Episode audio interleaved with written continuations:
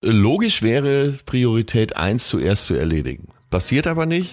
Wenn die Zeit abläuft, dann ist schlichtweg kein, kein Raum mehr, um alles aufzuschieben. Selbst wenn du jemand bist, der gar nicht prokrastiniert und alles sofort angeht, wirst du auch nicht alles schaffen. Und wenn wir doch genau wissen, dass sich das blöd anfühlt und uns nicht wirklich vorwärts bringt, äh, warum zur Hölle machen wir das?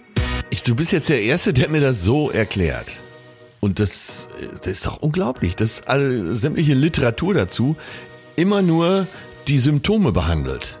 Und da ist doch immer die Annahme, dass wenn ein Ziel für mich selbst aus mir heraus keinen wirklich großen Wert hat, dann wird's schwierig. Betreutes Fühlen. Der Podcast mit Atze Schröder und Leon Windscheid.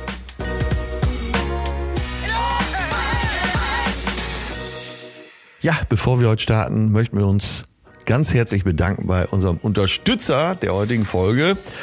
Und das ist mal wieder die Allianz Lebensversicherung. Großartig, dass Sie dabei sind. Wenn es um deine finanzielle Zukunft geht, dann ist die Allianz für dich da. Und das selbst, wenn die Welt mal wieder Kopf steht. Und das tut sie im Moment. Focus Money übrigens hat die Allianz sogar zum finanzstärksten Lebensversicherer Europas ausgezeichnet. Und zwar mit Recht, denn die Allianz hat für dich alles am Start, was du brauchst. Altersvorsorge mit Stabilität, hohe Zuverlässigkeit und gleichzeitig Renditechancen, was ja gerade in dem Niedrigzinsumfeld nicht immer gegeben ist. Da kümmern die sich aber drum. Und was wir besonders charmant finden, ist, dass es einen hohen Flexibilitätsanspruch bei der Allianz gibt. Funktioniert so, dass du bei vielen Altersvorsorgeprodukten der Allianz schon beim Vertragsabschluss und dann auch während der Vertrag läuft, die Möglichkeit hast, selber zu gestalten. Zum Beispiel, indem du sagst, ich möchte individuell was zuzahlen, weil gerade mehr Kohle da ist, oder ich möchte etwas entnehmen aus dem, was ich schon eingezahlt habe, ja, weil, weiß ich nicht, gerade ein Engpass anliegt. Und auch indem du den Rentenbeginn ja selber festlegen kannst. Das finde ich eigentlich noch das Schönste. Flexibel bleiben heißt das Zauberwort. Also Leute, jetzt mit der neuen Allianz Lebensversicherung in die Zukunft starten. Wie geht das jetzt am besten, fragt sich der eine oder andere. Als erstes würde ich mal sagen, sich beraten lassen, persönlich oder digital. Entweder du informierst dich bei deiner Beratung oder du besuchst allianz.de slash deine Zukunft.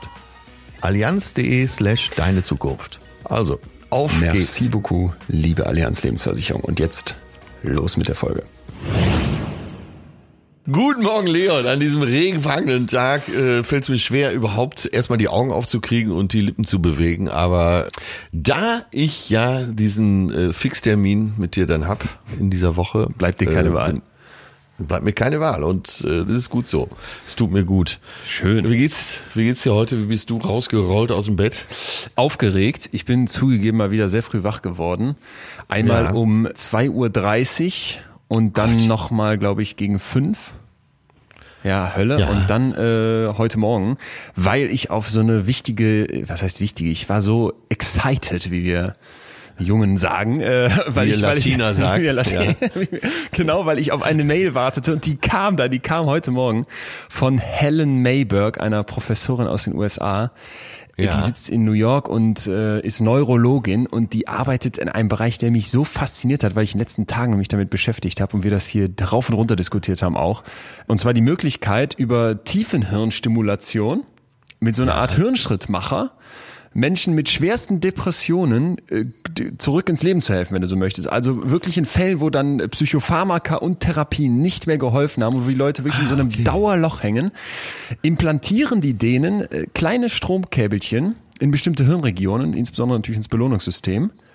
Und ja. da sind jetzt, also kommen jetzt gerade so die ersten Studien raus, deswegen bitte noch nicht zu, zu viel davon erwarten, aber es sieht wirklich hochinteressant aus. Es scheint zu funktionieren. Es scheint zu funktionieren, es scheint langfristig zu funktionieren. Wahnsinn. Es gibt jetzt aber auch eine Untersuchung von der Uni Bonn und Uni Freiburg, wo die an 16 Patientinnen und Patienten zeigen konnte, dass das zum Teil schon in der ersten Woche äh, echt geholfen hat. Und ich fand das so heftig, weil diese Idee, du hast irgendwie so ein kleines Gerät äh, ja. Früher gab es dies wohl auch mit Hebeln, ne, wo die Leute dann selber bedienen konnten.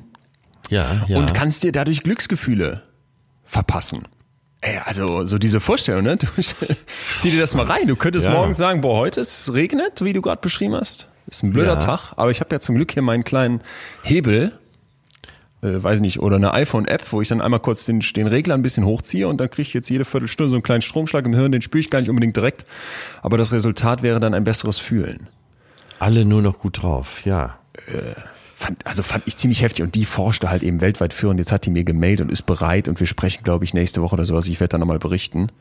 Ja, fand ich eine krasse Vorstellung, weil es gibt halt irgendwie so eine Frau, die hat sich dann, als das in den 80er Jahren so das erste Mal mit, zum ersten Mal ausprobiert wurde, hat sich wohl den Finger wund geklickt. Die hat ihren Mann vernachlässigt, ihre Familie, die konnte nicht mehr anders. Ne? Und da Ah, gab es auch so ja. einen Fallbericht von einem 33-jährigen Deutschen, der gesagt hat, an dem Tag, als er entlassen werden sollte, nach so ersten Tests, die er dann Ja. im Krankenhaus noch durchgezogen hat, wollte der die ganze Zeit, dass der behandelnde Arzt ihm diese Stromstärke hochstellt.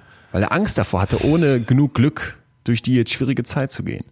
also ganz verstehe. heftig. Klingt aber auch so ein bisschen nach Droge dann. Ja, ja, ja. Also bewirkt dasselbe dann wie eine wie MDMA oder so. Diese Helen Mayberg, die zitiert auch unmittelbar oder die stellt unmittelbar den Bezug zum, zu Drogen, zu Abhängigkeiten her und sagt, ja, die, wir sind nicht dafür gemacht, dass wir dann sagen, wir wollen jetzt ein paar Schuhe und sind damit zufrieden, sondern wir brauchen dann das nächste. Und so, ticken, so tickt halt der Mensch. Und das, äh, ja, finde ich ziemlich krass. Also so als Vorstellung. Ja. Naja.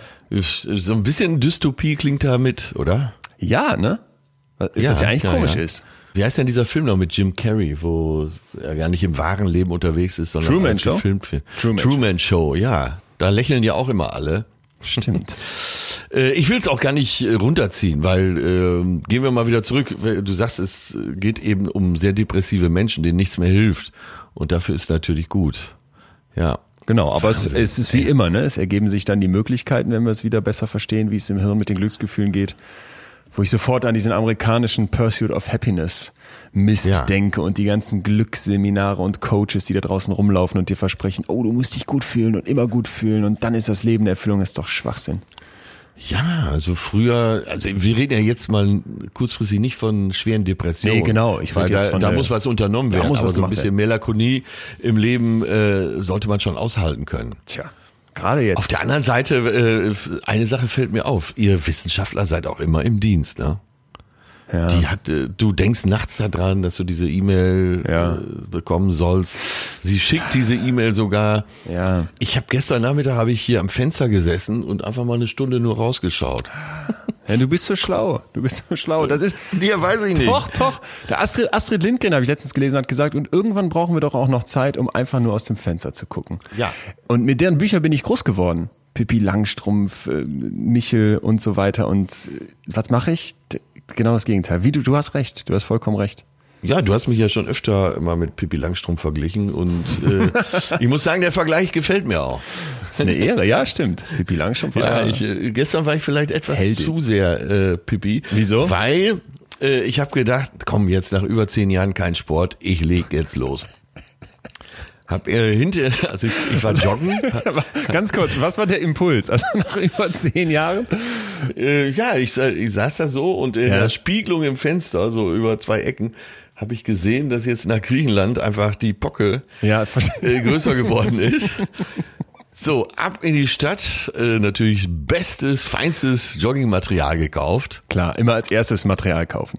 Nein, das ist das Aller, Allerwichtigste. Das hat mich auch schon glücklich gemacht, fast wäre wollte ich gar nicht losgelaufen. sagen. Dann habe ich so anderthalb Stunden in Joggingklamotten da gesessen und äh, alles Mögliche gemacht, eben aus dem Fenster geschaut und äh, war nochmal bei Instagram unterwegs. Dann bin ich irgendwann wirklich losgelaufen und war auch ganz glücklich, als ich wiederkam. Ich habe geprustet wie so eine Dampfmaschine, wie so eine Dampflok. Also habe es auch wirklich so gemacht, wie man es machen soll, immer so ein bisschen laufen, dann wieder äh, ein bisschen gehen. Also wenn man anfängt, gerade in meinem Alter, soll man nicht Auf. gleich übertreiben. Diese, ja, ne? dieses Zwischendurch gehen ist doch eine Ausrede von den, von den Unsportlichen. Ist das echt? Ja, Soll man das dir, echt machen? Der Bewegungsapparat muss sich daran gewöhnen. Das merke Ah. ich nämlich heute. Ich weiß gar nicht, wie ich hier sitzen soll. Mir tut wirklich alles weh. Nach 17 Und- Minuten Joggen kamst du nach Hause und dachtest, boah, Nein, 17 Nein. Minuten joggen, 5 Minuten gehen, dann wieder Oh. joggen und Also dann ging kam ich nach einer. Stunde nach Hause, war ganz glücklich. Hab dann im Spiegel gesehen, dass die Preisschilder alle noch dran waren. auch das hat mich irgendwie glücklich gemacht. Dann habe ich gedacht, ja, so ein bisschen stretchen, ne? wäre ja, Ja. auch nicht verkehrt, weil sonst kannst du morgen gar nicht mehr laufen. Aber die fünf Minuten stretchen haben es wohl nicht gebracht. Jetzt hänge ich hier irgendwie vor diesem Mikrofon, telefoniere mit dir und versuche eine Stellung zu finden, wo es nicht ganz so weh tut. Aber ich, also ich liebe dieses Gefühl von, ich nenne es jetzt mal Muskelkater. Ja, Nicht? äh, Findest du man das nicht merkt, gut? man merkt deutlich den Altersunterschied. Du weißt überhaupt nicht, was ich meine. Ach so. Ich liebe auch Muskelkater, aber Aber gerade bräuchst du eine Körpertransplantation. ja, ich bräuchte eigentlich einen Zivi, der mir mal die Schuhe zubindet. Bufti heißen die jetzt. Bufti heißen die. Ja, gibt's doch Bundesfreiwilligendienst, oder nicht? Ja, wenn du das so sagst, ja, ja. ist Zivi so tief verankert. Nee, sorry, Bufti. Naja, also, wenn du mich fragst, ich bin stolz, aber auch schmerzerfüllt. Ach, das ist so eine, das ist eine schöne Kombi. Es klingt nach so einem Krieger, nach dem Gladiator. Stolz und schmerzerfüllt, nach dem Krieg erfolgreich zurückgekommen. Ja, wahrscheinlich wäre die Flucht besser gewesen, die Flucht vor diesem Thema. Aber äh, ich mach's diese Woche direkt nochmal. Ich war sogar heute Morgen schon beim Arzt, weil ich gedacht habe, so jetzt bin ich ja endgültig super fit. Ja. Die haben meinen Blutdruck gemessen zu hoch. Äh, gesagt, kann gar nicht sein, wie Männer in meinem Alter so sind. Ich habe einen niedrigen Blutdruck, da kannst du wirklich jeden fragen. Jetzt haben die mir so ein Gerät verpasst. Also wenn es hier zwischendurch mal brummt, es ist eine 24-Stunden-Messung. Ja. Aber ich kann Ihnen jetzt schon sagen, was dabei rauskommt. Ich habe einen niedrigen Blutdruck, Ja, ja, hatte ich immer schon und das ist so und Punkt aus. Schluss. Ja, äh, so sitze ich hier und äh, freue mich heute mit dir zu korrespondieren über das Thema Prokrastination. Ja. Früher äh, hat man noch alles verschoben, heute ist es Prokrastinieren.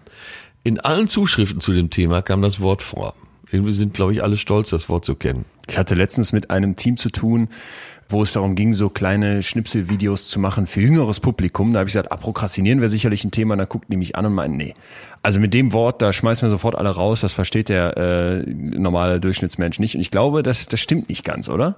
Wir, Hat wir sich sind so durchgesetzt. Hat sich durchgesetzt. Scheint, scheint so verbreitet zu sein, das glaube ich ist auch ein Aspekt, dass alle schon mal gegoogelt haben, was passiert da eigentlich gerade mit mir? Ja. Und wie, wie du Ja, jetzt dein Joggen beschreibst, klingst so, aber als wärst du auch ein Typ dafür. Also erstmal Äh, hinsetzen, vor erstmal Sachen kaufen, klar. klar, dann Ey. äh, hinsetzen. Ey Leon, ich habe das erfunden, wirklich. Echt? Ich mache ja, ich verschiebe alles. Alles. Ich würde meine eigene Herztransplantation verschieben. Krass. Ich hätte so, Ja, ich ja, hätte ich- dich jetzt so als so einen straighten. Du bist immer, du kommst immer so vor allem als Bühnenatze, so wie dieser lässige, verpeilte äh, Ja, auch. Ja, Proleter, ja, aber ich habe dann doch manchmal das Gefühl, dahinter äh, steckt jemand wohlorganisiertes, äh, straightes, sehr straightes, auch ehrgeiziges. Ja, ehrgeizig schon, aber ich bin ein Meister des Delegierens. Nicht nur des Verschiebens, aber sondern auch des Ist ja Delegierens. was anderes als aufschieben. Ja, man sagt ja, der Volksmund sagt ja, man kann besser mit dem Faulen als mit dem Dummen zusammenarbeiten. Ja. Und äh, das möchte ich direkt unterschreiben. Ja. Ja gut, also heute prokrastinieren und äh, ich darf vorweg teasern, dass es deswegen so spannend wird, weil viele vielleicht denken, wenn ich prokrastiniere, ja, dann bin ich faul oder ich muss mein Ja. Zeitmanagement verbessern oder an meiner Willensstärke schrauben. Es Ja, gibt ja, aber neue Untersuchungen und daraus eine neue Theorie, die geht, die davon ausgeht, dass das Problem ganz woanders liegt. So und die Lösungen gegen das Prokrastinieren, die sich daraus ergeben, die liegen mitten in der Welt unserer Gefühle. Und deswegen passt dieses Thema heute perfekt hin. Wir haben am Ende für euch Ja. wieder eine Liste vorbereitet mit acht Tipps, Kniffen gegen das Prokrastinieren, von denen ich mal behaupten würde, dass ihr die meisten davon vielleicht so noch nie gehört habt. Ich bin sehr gespannt. Aber können wir es nicht auf morgen verschieben?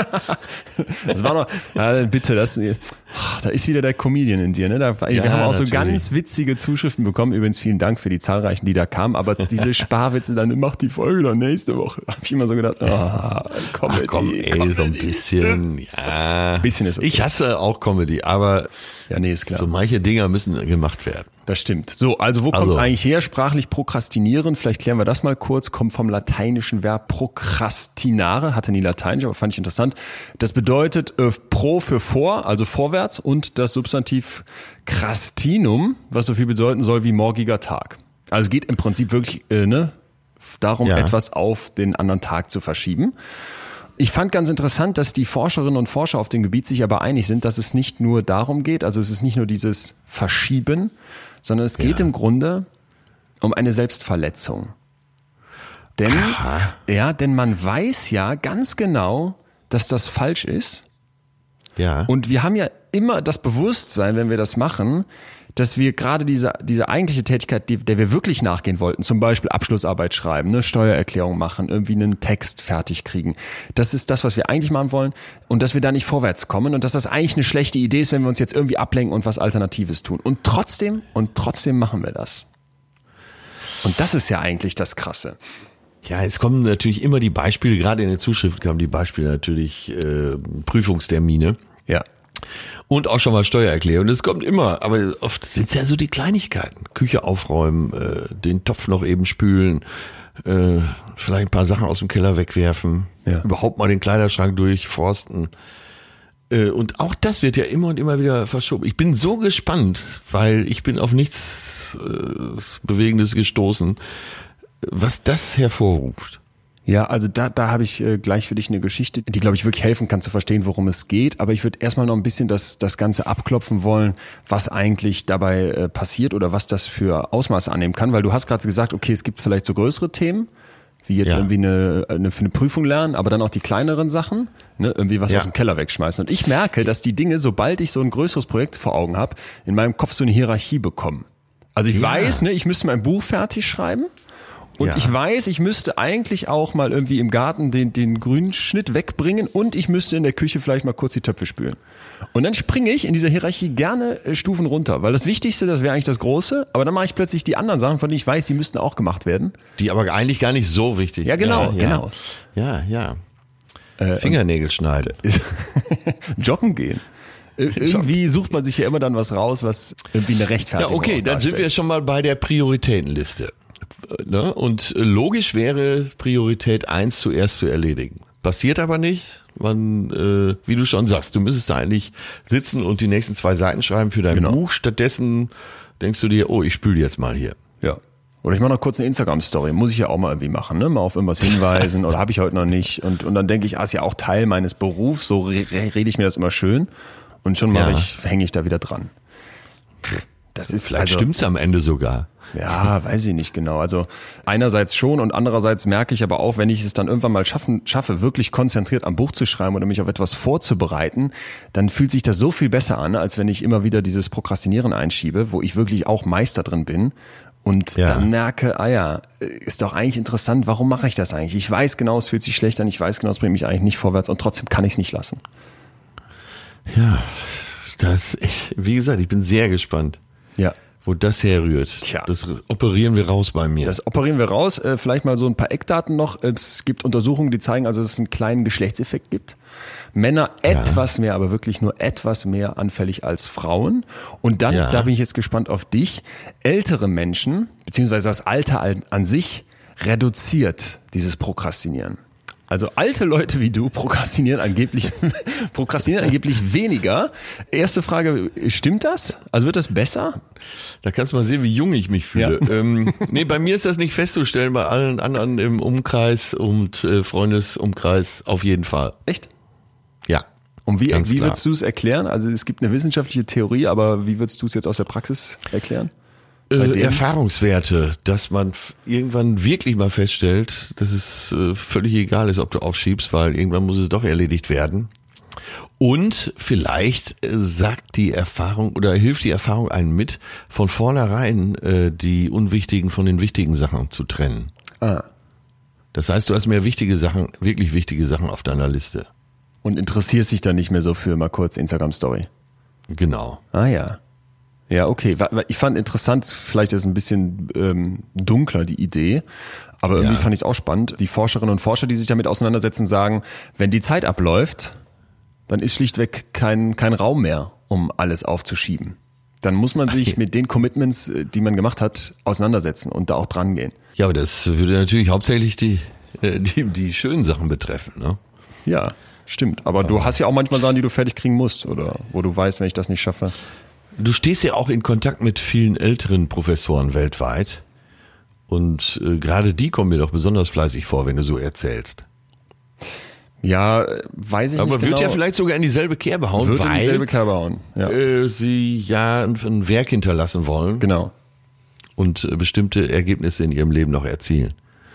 Es, ja. es beruhigt mich aber erstmal, dass, äh, dass du beschreibst und dass die Forschung beschreibt, ey, ältere Leute, da nimmt es tatsächlich ab. Wieso bei dir denn nicht? Was würdest du sagen? Ja, ich habe zu viele Sachen im Kopf. Ich, ich könnte morgen tausend neue Träume äh, aufschlagen. Ah ja. Und äh, jetzt werde ich wahrscheinlich nicht mehr Surfeldmeister. Mhm. Ach, vielleicht liegt die äh, Antwort sogar da. so, so Pläne, die man früher hatte, die gehen einfach nicht mehr. Also es ist völlig ausgeschlossen, dass ich nochmal Surfeldmeister werde. Also kann ich das schon mal abhaken. Ach so, und das nimmt dir dann, Ach so, ja. Genau. Und dann nimmt da dir das den ja Druck. schon mal eine wichtige Sache. Jo. Ne? So, dann, äh, ja, dann, wie heißt es, was hatten wir letztens noch so schön? Wenn ich Sex habe, hat es keinen Zweck mehr, aber nur noch Sinn. ja. Ja. Um das Thema jetzt auch direkt abgehandelt zu haben. Verstehe. Aber auch da, auch da ergeben sich Freiräume auf dem amorösen Feld. Also so ein bisschen der Gedanke, diese vielen Optionen und Auswahlmöglichkeiten, die man irgendwie als junger Mensch hat, die fangen automatisch an, weniger zu werden mit dem Alter und dann wird's fokussierter. Um es mal ganz äh, profan auszudrücken, dieses, äh, dieses ganzen Kleingeschissel, was cool und hip ist, das ist mir ja mittlerweile völlig egal, was cool und hip ist. Ich bin die Marke und da interessiert mich natürlich nicht, ob ich jetzt den bestimmten Adidas-Schuh noch haben muss oder äh, die Sache gemacht haben muss. Ja, da könnte schon eine Menge liegen. Ja, da könnte, das würde, glaube ich, mich persönlich auch sehr entspannen. Schade, muss ich noch ein bisschen warten. Mache ich aber gerne. ähm, es ist übrigens so, dass die Prävalenz, also die Verbreitung von Prokrastination ziemlich hoch ist. Also so in einer normalen Erwachsenenpopulation sind es 15 bis 20 Prozent, die das berichten und bei Studierenden sind es sogar 50 Prozent. Was Ja. ich ähm, ziemlich heftig finde, weil die Hälfte berichtet also wirklich zu prokrastinieren in einem Ausmaße, das wirklich äh, Stress und Schwierigkeiten auslöst. Ne? Und da finde ich doch äh, krass, äh, wenn es so viele betrifft, dass es vielleicht wirklich was ist, was man dringend mal angehen müsste. Ja, interessant wäre doch auch mal zu wissen, ob die, äh, die nicht so viel aufschieben, Ja. einfach erfolgreicher sind. Ja, also, Also, äh, ich habe ja eben erzählt, dass ich heute Morgen äh, bei meiner Hausärztin war. Und die macht einen sehr akkuraten Eindruck und die ist, äh, die, die ist, glaube ich, sehr effektiv. Die Praxis ist sehr, ist sehr effektiv organisiert. Und da denke ich immer, sag mal, äh, bist du einfach, kommst du vom anderen Stern oder bist du einfach pflichtbewusster oder zielstrebiger oder eben keine Aufschieberin? ach so, du vergleichst dann und merkst dann, okay, wie kriegt die das so hin? Ja, also es wäre für mich unmöglich, da an diesen Punkt zu geraten. Ich will mich da auch nicht kleiner machen, als ich bin. Äh, Für sie wäre es wahrscheinlich auch unmöglich, sich als Komikerin auf die Bühne zu stellen. Ja. Obwohl sicher bin ich nicht. Aber das, ich bewundere das dann immer so. Kennst du das? dass du kenn so ich komplett, ja. Ja. Wenn man so ganz organisierte Menschen trifft, wo du das Gefühl hast, Ja. okay, den würdest du jetzt sagen, pass mal auf, du musst hier ein Buch schreiben und dann sagen die alles gleich, fang an. Und dann Ja, gehen die nicht auf genau. Instagram und gehen nicht joggen und gehen nicht mal eben in der Küche was wegspülen und den Keller aufräumen vorher. Genau. Ja, Die erledigen die kenn äh, ich. das Ziel äh, in deinem Umfeld, Ja, klar. in deiner WG. Nein. Da natürlich nicht. Wo hier irgendwer spült, ähm, ja, nee, aber äh, doch, sowas kenne ich, klar. Und machen mir auch, äh, was heißt Angst, aber diese Leute ringen mir größten Respekt ab, ja.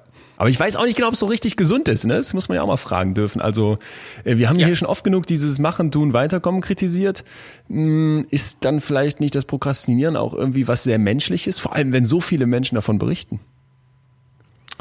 Äh, natürlich. Das scheint ja wirklich so was, was Urmenschliches zu sein. Ja. Dass man erst handelt, äh, wenn es so notwendig ist, dass kein Weg mehr drum, dran vorbeiführt.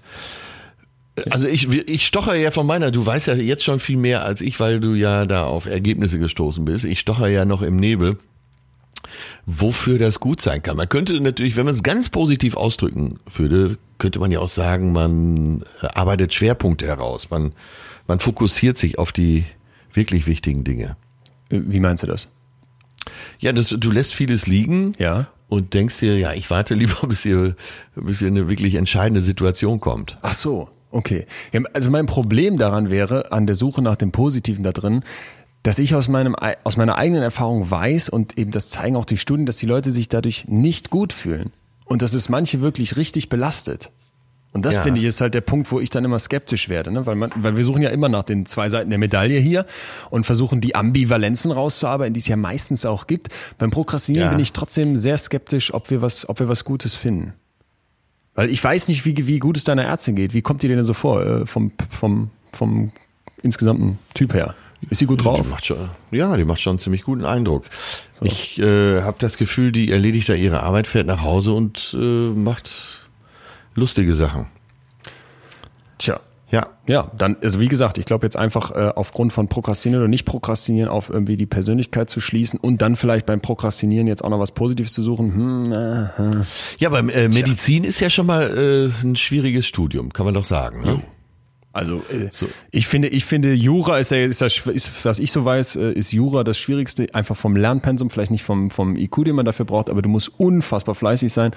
Dann ja. finde ich, kommen aber ganz schnell sowas wie Medizin, Chemie, Physik, weiß ich nicht so. Diese heftig ja. harten ja, vor allen Dingen so bei Medizinern äh, denke ich immer, es ist ja auch emotional sehr aufwendig. Stimmt. Du siehst ja auch viel Elend und äh, stimmt. Ja, darfst du in gewissen Sachen keine Berührungsängste haben. Also so von der von der Komplexität finde ich Medizin schon extrem. So und das führt mich dann dazu, dass ich denke, wenn jemand da einen Abschluss hat, dann muss er schon äh, so eine gewisse Leistungsfähigkeit mitbringen mhm. und eben wenig Sachen verschieben.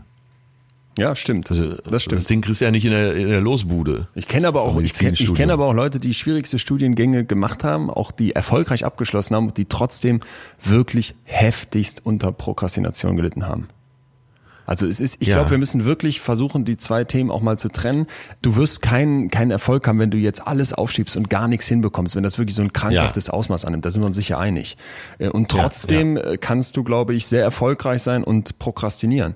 Es gibt ja diese klassische ähm, Studentenkurve.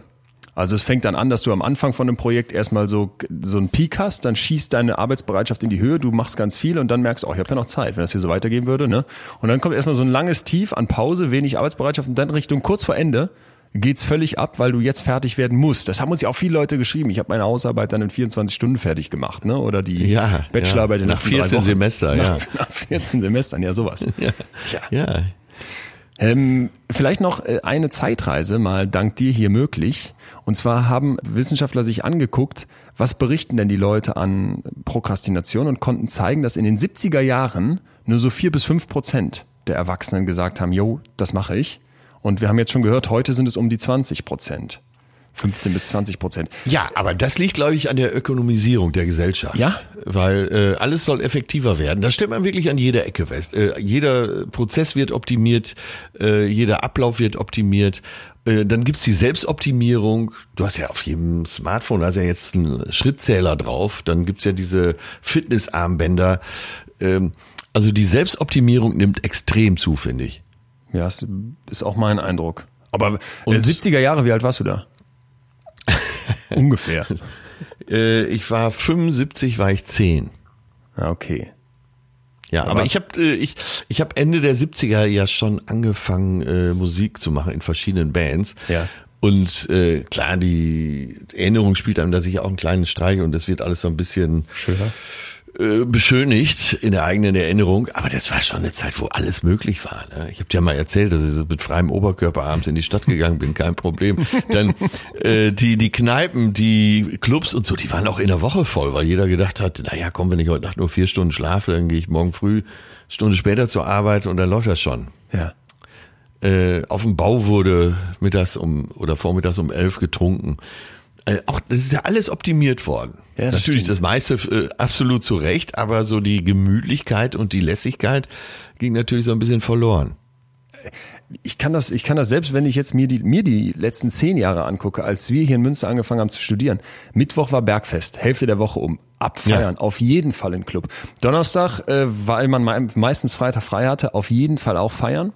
Und dann Freitag sowieso, weil ja Wochenende war. Und wenn man es noch geschafft hat, Samstag auch.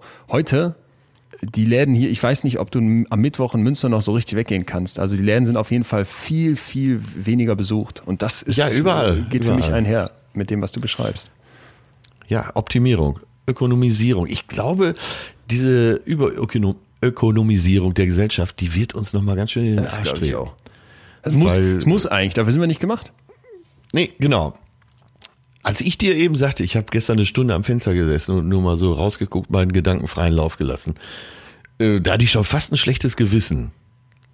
Krass. Und, aber das ist es doch eigentlich, ne? Ab und zu loszulassen, einfach nachzudenken, sich äh, an den Gedanken auch zu erfreuen. Ich könnte mir auch ja. vorstellen, das ist übrigens auch die alternative Theorie. Das, was wir gerade beschrieben haben, wird auch in der Forschung angenommen, dass sich wirklich in der Gesellschaft selbst was verändert hat. Aber eine andere Idee ist, dass vielleicht heute mehr Leute vom Prokrastinieren berichten, weil der Begriff auch einfach viel verbreiteter ist. Das haben wir ja auch gesagt. Alle scheinen diesen Begriff mittlerweile zu kennen und äh, man hat einfach eine viel höhere Awareness dafür, ein Bewusstsein. Und ich könnte mir vorstellen, dass das eben auch dazu führt, dass man plötzlich denkt, oh jo, ich bin hier krass am Prokrastinieren, wo vielleicht jemand in den 70er Jahren gesagt hat, ja, ist ja klar, dass ich mir jetzt erstmal einen Kaffee mache. Ja, ganz genau. So, ja. Aber, äh, aber das ist doch nur eine Frage der Definition. Früher sagte genau. man aufschieben, heute Stimmt. sagt man prokrastinieren. Ja, morgen, morgen, nur nicht heute, sagen alle faulen Leute. Äh, der Spruch ist aber von, Ja, eben. Und äh, das wurde aber mehr in Kauf genommen. Dass man dann, also wenn es dann einer aufgeschoben hat, dann hat man gesagt, naja, komm, morgen ist auch noch ein Tag. Stimmt. Ja. Ja, also wie gesagt, ich glaube, wir haben äh, hier ein Problem, wo gesellschaftlich und persönlich einfach zwei Ebenen zusammenkommen. Ne, die ähm, Studien zeigen ganz klar, dass Prokrastinieren äh, einhergeht mit geringerem Wohlbefinden, mit schlechterer mental, mit schlechterem mentalen Gesundheitswerten, wenn man das mal so nennen möchte, mit niedrigerer Performance übrigens. Also es wirkt sich nicht gut aus auf die Leistung. Ja. Finanziellen ja. Problemen. Es gibt sogar Zusammenhänge zu Depressionen, Ängsten, Stress ne, und so weiter. Also die Liste ist wirklich lang. Und ich finde ganz interessant, dass man sich doch hier mal fragen muss, wenn das so unangenehm ist. Und wenn wir doch genau wissen, dass sich das blöd anfühlt und uns nicht wirklich vorwärts bringt, Stimmt. Äh, warum zur Hölle machen wir das? Warum? Um es positiv auszudrücken, wenn du es erledigt hast, hast du ja ein gutes Gefühl. Ne, ja. Warum verschieben wir, obwohl wir wüssten, wenn wir es erledigen, haben wir direkt ein gutes Gefühl? Sehr schön. Du bringst uns schon äh, der Lösung etwas näher. Ich finde bei äh, ich möchte aber eben noch äh, anbringen, weil wir äh, darüber gesprochen. Ich habe mal in den ja 80er Jahren habe ich einen Aushilfsjob bei der Telekom gemacht. Sie gehörten damals noch zur Post. Und da wurde nicht besonders viel gearbeitet. Das, und das ist noch und ist noch stark untertrieben, wirklich. Das, also diese, dieses klassische Vorteil stimmte so beamtenmäßig. Aber total. Total. Wenn ich sehe, was wir früher zu fünft gemacht haben, das macht heute ein einzelner Mitarbeiter der Telekom. und der schafft noch das Doppelte. Ja, und äh, damals sagte selbst unser Vorgesetzter, es gibt viele Dinge, die werden durch Abwarten noch wichtiger. Und der zweite Teil des Satzes war, vieles erledigt sich auch von ganz allein. Ach so, also macht, äh, wartet einfach. Das also gab quasi die Doktrin vom Chef ausgegeben, warten. Ja. Oder wartet ja, so lange, genau. bis es dringend wird. Wenn einer Gas gegeben hat, der war gleich unten durch. Hammer. Ja, so, äh, ja. warum nicht? Selbst unser Personalratsvorsitzender damals sagte in der äh, Personalratssitzung, wo ich glaube, da saßen 2000 Leute vom Fernmeldeamt. Wie gesagt, damals alles noch Post. Sagte, es muss immer Zeit sein für ein Gespräch unter Kollegen. War natürlich ab da Freifahrtschein für alle.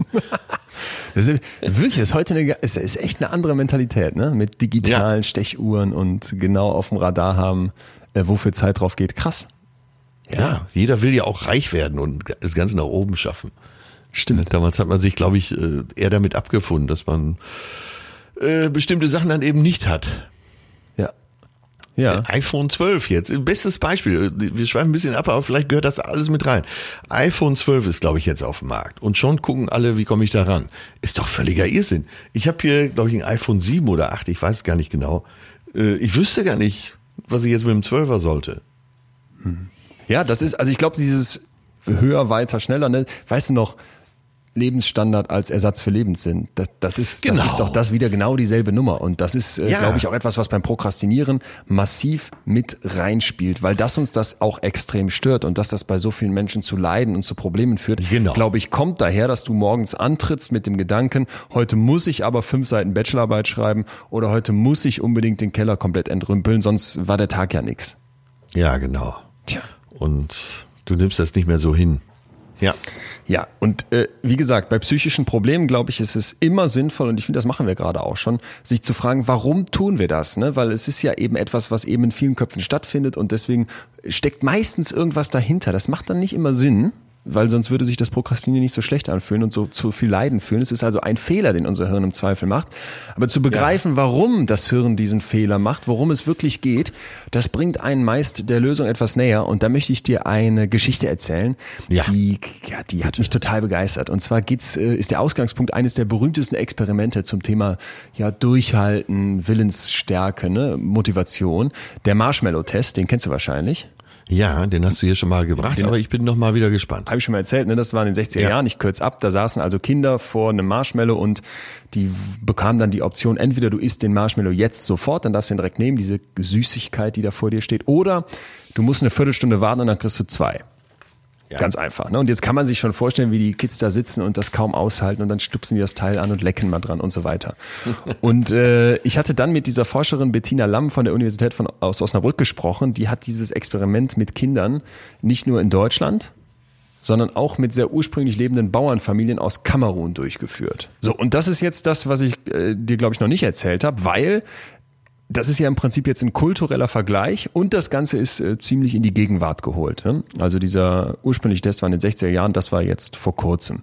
So, ja. und jetzt konnte die Bettina Lamm mit ihrem Team zeigen, dass 70 Prozent der kamerunischen Kinder in aller Ruhe auf diese Belohnung warten. Manche sogar so entspannt, dass sie dabei eingeschlafen sind, während das von den deutschen Kindern gerade mal 28 Prozent geschafft haben. Die zappeln rum, die trommeln auf den Tisch, die fluchen diese Süßigkeit an, beschimpfen die ne, und warten darauf, dass der Versuchsleiter zurückkommt und die zweite Süßigkeit gibt. Und jetzt bin ich aber gespannt aufs Fazit. Die, die Ursache für diese großen Unterschiede sieht die Forscherin in der Erziehung.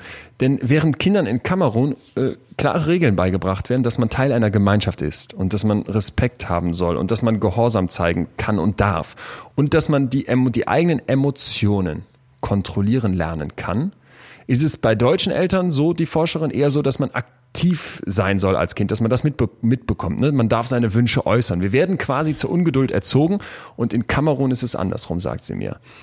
Und ich finde so dieses, wir sind gewohnt zu bekommen, was wir wollen und das ohne zu warten und wollen sofort, dass das klappt und ne, werden sonst quengelig und greifen nach der Süßigkeit. Ich glaube, das ist echt eine, auch eine kulturelle Frage. Absolut. Du siehst es ja jetzt auch während der Pandemie. Äh, die Individualisierung der Gesellschaft hat dazu geführt, äh, dass jeder sagt, sehe ich nicht ein. Ja. Äh, nach meinem Empfinden ist das so und so, also mache ich das so und so. Äh, also weniger das äh, Gemeinwohl im Auge, sondern immer das Selbst. Ich will mich jetzt ja. so und so fühlen. Ich jetzt. Und, ja. und darum geht es. Und da kommen wir jetzt endlich zu dem, warum machen wir das und nähern uns der Lösung. Prokrastinieren ist ein Emotionsregulationsproblem. Es geht darum, dass wir mit unseren Gefühlen falsch umgehen, wenn wir äh, prokrastinieren. Es ist kein Zeitmanagement-Problem. Und es geht auch nicht darum, dass man jetzt eine App braucht, die einem hilft, irgendwelche To-Do-Listen in besseren ja. Wegen zu organisieren. Oder dass man eben die, die Willenskraft hochschraubt. Man ist nicht faul, wenn man prokrastiniert, sondern man macht einen Fehler beim Umgang ja mit negativen Emotionen. Denn was passiert? Wir haben also irgendeine Aufgabe zu erledigen. Wir sitzen vor dem weißen Blatt und wissen, wir müssen jetzt in drei Monaten unsere Bachelorarbeit abgeben. Ich nehme mal das Beispiel, weil es so viele Leute genannt haben. Ja. Und dann ist es doch so, dass ich am Anfang vielleicht sage, okay, das funktioniert vielleicht erstmal ganz gut, ich bereite alles vor, ne? ich lade mir schon mal die wichtigsten Quellen runter, ich lese mich ein, das fühlt sich erstmal gut an, als würde ich das machen und dann wird es irgendwie schwierig, weil jetzt muss ich diese leere Seite füllen. Und dann kommen Gefühle auf, herausfordernde Emotionen, wie zum Beispiel Langeweile, weil das keinen Spaß macht, Ängste, ne, davor zu versagen, Unsicherheit, kann ich das schaffen, Frustration, ich komme nicht vorwärts, Selbstzweifel, ne, ich bin nicht gut genug hierfür. Und darum geht es, denn wenn diese negativen Emotionen aufkommen, und ich die jetzt nicht ertrage, werde ja. ich mir etwas suchen, was so eine Art Short-Term Mood Repair ist. Also eine kurzzeitige ah, okay. Emotionsreparierung. Ja, ich suche mir jetzt irgendwas, was dieses, dieses dunkle Gefühl in mir wegmacht. Und dann greife ich mir im Grunde egal was. Ich halte es natürlich nicht aus, gar nichts zu machen. Aber ich fange zum Beispiel, ja. wenn ich die Bachelorarbeit schreiben sollte, jetzt plötzlich an, die Fenster zu putzen, weil das hat so einen klaren Rahmen. Das ist vielleicht nach sechs Stunden fertig und dann weiß ich, ich habe was geschafft und fühle mich wieder gut. Ja, ja. Und warum geht man äh, nicht das, die große Aufgabe an? Weil die große Aufgabe eben einhergeht mit so vielen negativen Emotionen, nicht immer, ne, aber ja. bei den Betroffenen, dass ich mhm. es kaum aushalte und deswegen jetzt so eine Art Abkürzung ah, okay. zurück zu den mhm. positiven Emotionen wähle. Und ich finde, deswegen passt auch die Geschichte von den Kindern mit den Marshmallows ganz gut und auch das, was wir vorher besprochen haben, zu diesem Kulturwandel weil wir es kaum noch aushalten, wenn das sich mal nicht gut anfühlt. Wir sind das so gewohnt, jetzt sofort, ich jetzt sofort, so wie du eben gesagt hast. Und das ah, ist ja, okay, okay, okay. Wenn man das dann umdreht, genau, dann kann man über die schnelle Aktion eben auch eine schnelle Befriedigung bekommen. Yes. Mhm. Ja, interessant. Ist doch ein neuer Ansatz, oder? Ich fand das, ich fand das hochspannend, als ich ähm, das so gelesen habe, wo ich dachte, okay, äh, mein Verständnis von Prokrastinieren war bislang auch eher ein anderes. Also eher dieses Zeitmanagement und irgendwie, ich muss durchhalten. So. Ja. Und äh, hättest du äh, hättest du noch mal ein Beispiel aus deinem eigenen Umfeld, weil du kommst mir immer so fleißig vor. Du machst immer alles und du machst ja gerade die großen Aufgaben. Du machst diesen äh, dieser andere Podcast, den du machst, der ist so der ist ja auch so aufwendig, aber du machst das einfach. Ich kann einfach, ich kann, ich kann von mir selber erzählen. Ja, klar. Also ich merke, okay, ich, ich ähm, habe vielleicht den Anspruch, viel zu machen, viel zu schaffen. Ich glaube, ich bin da komplett Kind unserer Zeit. Genau das, was, was wir hier oft kritisieren. Da hänge ich selber viel zu viel zu häufig mittendrin. Ne? Ja. Also dieses Machen, tun wollen und irgendwie sich nicht zufrieden geben und nicht aus dem Fenster gucken, sondern gegenteilig sich zu verhalten. Und nichtsdestotrotz ist es dann zum Beispiel so, dass ich weiß, wenn ich jetzt eine Podcast-Folge in der, in der Postproduktion mache für in extreme Köpfe, da muss ich viel recherchieren, da muss ich solche Metaebenen einsprechen, das texte ich, dann nehme ich das auf, dann muss ich es nochmal aufnehmen und so weiter. Aber das ja. ist sehr konkret, das kann ich sehr konkret abarbeiten und das hat so einen, auch einen klaren Zeitrahmen von einem Tag, sage ich mal.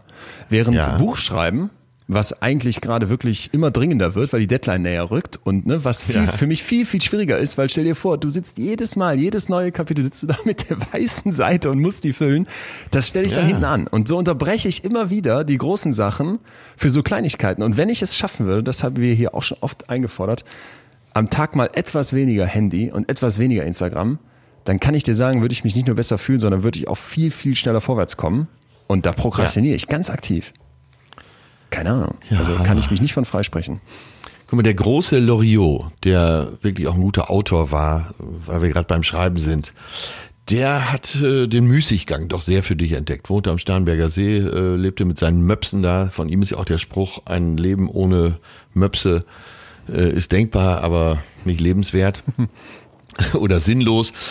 Und äh, selbst der hat gesagt, obwohl er gar nicht mehr viel zu tun hatte, gerade die letzten Jahrzehnte, ähm, ja, du bist irgendwo eingeladen, musst eine Laudatio halten, hast ein halbes Jahr Zeit, diese Laudatio zu schreiben. Das sind ja dann vielleicht nur ein oder zwei Seiten.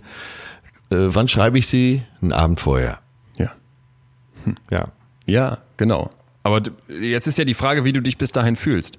Weil ich würde mich dann in dem halben Jahr davor, in den ersten drei Monaten würde ich so denken, ah ja, hast noch Zeit. In den zwei Monaten davor würde ich denken, ah, jetzt hast du demnächst noch einen Monat Zeit. In den letzten zwei Wochen davor würde ich denken, jetzt musst du es mal machen. Und in all dieser Zeit würde in meinem Kopf so ein Druck wachsen und ich würde es wahrscheinlich dann ja. wie Loriot auch einen Tag vorher schreiben, aber ich würde mich davor nicht müßig fühlen, also Müßiggang fühlen, sondern gestresst. Ja, und dann will ich ja, Da ist vielleicht der Unterschied zwischen Älteren Exakt. und Jüngeren. Exakt. Dass der Ältere so. äh, denkt, naja, komm, ich mach's wie immer und denkt bis einen Tag vorher da gar nicht mehr dran. Und ist, ist weiß auch schon, der kann sich vielleicht dann auch besser auf sich verlassen. Ich finde, bei, äh, bei, bei vielleicht ist bei uns Jüngeren ja. so, dass noch so eine Ungewissheit dabei ist. Werde ich es denn diesmal wieder schaffen? Und um Gottes Willen, jetzt wird die Deadline kommt näher und reicht mir die Zeit. Und als äh, mit jemand mit mehr Lebenserfahrung hat sie vielleicht schon besser kennengelernt. Wird schon so nach dem Motto. Wird schon so. ja, das war beim äh, beim Drehen von Alles Atze. Über die Jahre war das auch so. Am Anfang, du, ich habe da, sobald ein Drehbuch kam, bin ich ja angefangen, das auswendig zu lernen. Äh, in der siebten Staffel wusste ich aber, äh, warte ab, da kommen noch so viel Änderungen. Du lernst erst in der Nacht vorher. Und dann war es nicht mehr stressig? Äh, nee, man, äh, also es hat dich nicht also, unter Druck gesetzt? Äh, das hat mich nicht mehr unter Druck gesetzt, was wir gerade besprochen hatten. Ich wusste dann, äh, ich, du weißt dann einfach, wie es funktioniert. Du weißt, belastest dich vorher nicht damit und es reicht, wenn es da passiert. Ja. Interessant. Ja hoffe ich dann jetzt einfach. Ich hoffe jetzt ein bisschen darauf, dass das irgendwann kommt. Warum gibt es Abgabetermine bei Büchern? Ich glaube, das äh, geht ja, ja Schriftstellern ja. so. Und die Verlage sagen ja, neun von zehn Autoren geben nicht pünktlich ab. So. ja. Bist, bist du beruhigt? Ich bin sehr beruhigt. Kein bisschen, ne? Doch, ja schon, weil du weißt halt immer, okay, alle anderen machen es auch. Aber äh, du bist nur einerseits beruhigt, weil du das Gefühl hast, normal zu sein. Andererseits weißt du genau, es fühlt sich trotzdem nicht gut an. Tja, äh, kurzes Zwischenfazit ja. vielleicht. Also wir können festhalten, prokrastinieren, da beobachten wir beide, dass sich da vielleicht auch gesellschaftlich einiges verändert, was äh, darauf einwirkt, ne? was zumindest ja. daran mitzerrt in unserem Kopf. Zumindest nimmt das schlechte Gewissen zu. Ja, genau, genau. Und das haben wir ja jetzt gerade gelernt bei dir, dass eben äh, die negative Emotion in Zusammenhang mit dem, was eigentlich getan werden müsste, uns davon abhält. Richtig. Und dann wenden wir uns lieber kleinen Dingen zu, die uns kurzfristig Erfolg versprechen. Genau, das ja. wäre für mich die, die wichtigste Stelle. Giving in to feel good. Nachgeben, Ja. um sich gut zu fühlen. Ich glaube, das ist das Schlagwort, was wir uns alle merken dürfen. Ne? Im Prinzip, spielen wir es mal kurz durch. Wir setzen uns hin, wir wollen irgendeinen Task angehen, wir wollen irgendeine Aufgabe lösen. So, und dann projizieren wir uns im Prinzip gedanklich in die Zukunft, wie wird sich das anfühlen? Und dann wird uns klar, boah, das wird fast ganz schön viel. Ne? Das, äh, ich weiß auch nicht so genau, wo soll ich anfangen und das ist alles noch so diffus und man fühlt sich gestresst und schlecht. Und jetzt ist die emotionale Coping-Strategie, dass man sich kurz einen Kick besorgt, um sich weg von diesem negativen Gefühl zu, zu bringen und deswegen vermeidet man den Task, die Aufgabe. So, so es ist relativ einfach. Und äh, jetzt könnte man das natürlich kritisieren und hinterfragen. Wer mal sich weiter damit auseinandersetzen möchte, das Schlagwort ist TMT, Temporal Motivational Theorie, also temporale, ze- zeitliche Motivationstheorie. Gehen wir gar nicht so drauf Ja. ein. Ich darf aber eine Studie beschreiben, wo, wo glaube ich, ganz schön klar wird, worum es geht. Hammer-Experiment wo die das mal wirklich auch getestet haben, dass das nicht nur Theorie sein könnte, sondern dass auch was dran ist. Und zwar Bin mal sind, wieder äh, hochgespannt. Darfst du sein. Sie sind hingegangen und haben ähm, Studis gebeten, also Versuchspersonen, eine emotionale Geschichte durchzugehen. Und zwar gab es da im Prinzip verschiedene Optionen. Einmal eine, die einen glücklich macht, einmal eine, die einen traurig macht und noch so eine neutrale Kontrollgeschichte. So, diejenigen, Ja. die jetzt eine glücklich machende Geschichte lesen sollten, die, die wurden quasi gebeten, sich in diesen Charakter reinzuversetzen, in den Haupt, Hauptcharakter der Geschichte. Und diese Person hat dann einen Autounfall und äh, verletzt jemand anderen schwer. So, das soll Ja. die Leute traurig machen. Ne? Kann man sich, glaube ich, auch vorstellen, dass das funktioniert. Ja. Diejenigen, die glücklich gemacht werden sollten, hatten dann irgendwie ein Kind gerettet und die Dritten haben irgendwas Neutrales gelesen. So, und das war der erste Teil. Wir haben jetzt also eine Gruppe, die ist eher so, so in so einem traurigen Setup, die zweite ist eher glücklich und die dritte ist eher neutral. Und jetzt wurden die gebeten, einen Intelligenztest in einem nächsten Schritt zu bearbeiten. Und dafür bekamen die eine gewisse Zeit, um sich vorzubereiten, um dafür Ja. zu lernen. Ja. Und neben diesem sich vorbereiten hatten die aber auch die Möglichkeit, sich abzulenken, zum Beispiel mit Magazinen, ne, mit irgendwelchen Spielen, mit irgendwelchen Puzzeln. Ja, ja. Und die durften selber entscheiden, wie viel die machen. Verstehst, ne? Also die durften Ja, selber entscheiden, wie ja, viel ja, ja, ablenken. klar. So. Natürlich. Und jetzt kam raus, dass die Leute, die in dieser, die in diesem traurigen Zustand waren, sich besonders viel abgelenkt haben. Also die haben besonders wenig Zeit für das Lernen dieses Ah, okay, Tests aufgebracht. okay, mhm. Die brauchten erstmal etwas, was in ihrem Kopf wieder das Bedürfnis nach dem Gutfühlen befriedigt. Ja. Ne? Die haben erstmal gepuzzelt oder okay, gelesen. okay, okay. Mhm. Ähm, und das, also das fand ich heftig. Und jetzt lege ich noch einen drauf. Es gab Ja. dann einen zweiten Teil dieses Experiments. Jetzt wollten die Wissenschaftler wirklich ganz genau wissen, liegt es denn echt an dieser Annahme dazu, dass wir unsere negativen Gefühle erstmal beeinflussen müssen, bevor wir irgendwie Ja. weitermachen können. Da haben die Folgendes gemacht.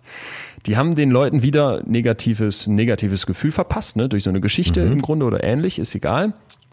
Und jetzt haben die denen gesagt, pass mal auf, du kriegst jetzt hier so eine sogenannte äh, Gefühls, äh, ich sag's auf Englisch, Mood Freezing Kerze. Also Ja. eine Kerze, die angeblich, das wurde dann quasi da so als Cover Story benutzt, die angeblich aus der Aromatherapie kommt und die Ja. dazu führen soll, dass deine Gefühle einfrieren. Das heißt, die Teilnehmerinnen und Teilnehmer dachten jetzt, ich fühle mich schlecht, aber daran kann ich sich nichts ändern oder daran wird sich nichts ändern, weil die Forscher haben mir ja erklärt, dass diese Mood-Freezing-Kerze dazu führt, dass diese Emotionen quasi in meinem Kopf wie so Nebel gefangen bleiben. Ja. Und jetzt zeigt sich, dass die Leute dann plötzlich auch darauf verzichten zu prokrastinieren und sich auf diesen Test vorbereiten, weil die im Prinzip wissen, ich habe eh keine Chance, diese negativen Gefühle loszuwerden. Ist, ist das nicht geil? Hey, total geil. Total geil. Also, Ich, äh, ja, ja, ja, sehr, sehr, sehr interessant. Weil da habe ich dann so gedacht, ich kann meine Gefühle verändern. Dann prokrastiniere ich, weil ich möchte mich gut fühlen. Ja. Wenn ich das aber nicht glaube, dann ist Feierabend.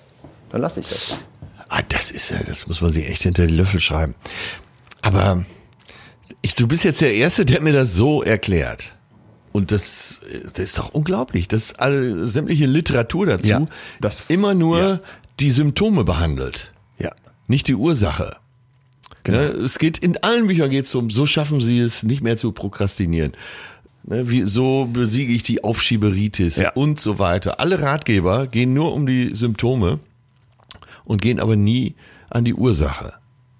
Das, das beobachtest du oft. Also die, die, das ist ja jetzt hier eine Theorie. Wir haben erste Studien, die zeigen, hey, es könnte in diese Richtung gehen. Lasst uns uns damit ja. auseinandersetzen. Ne?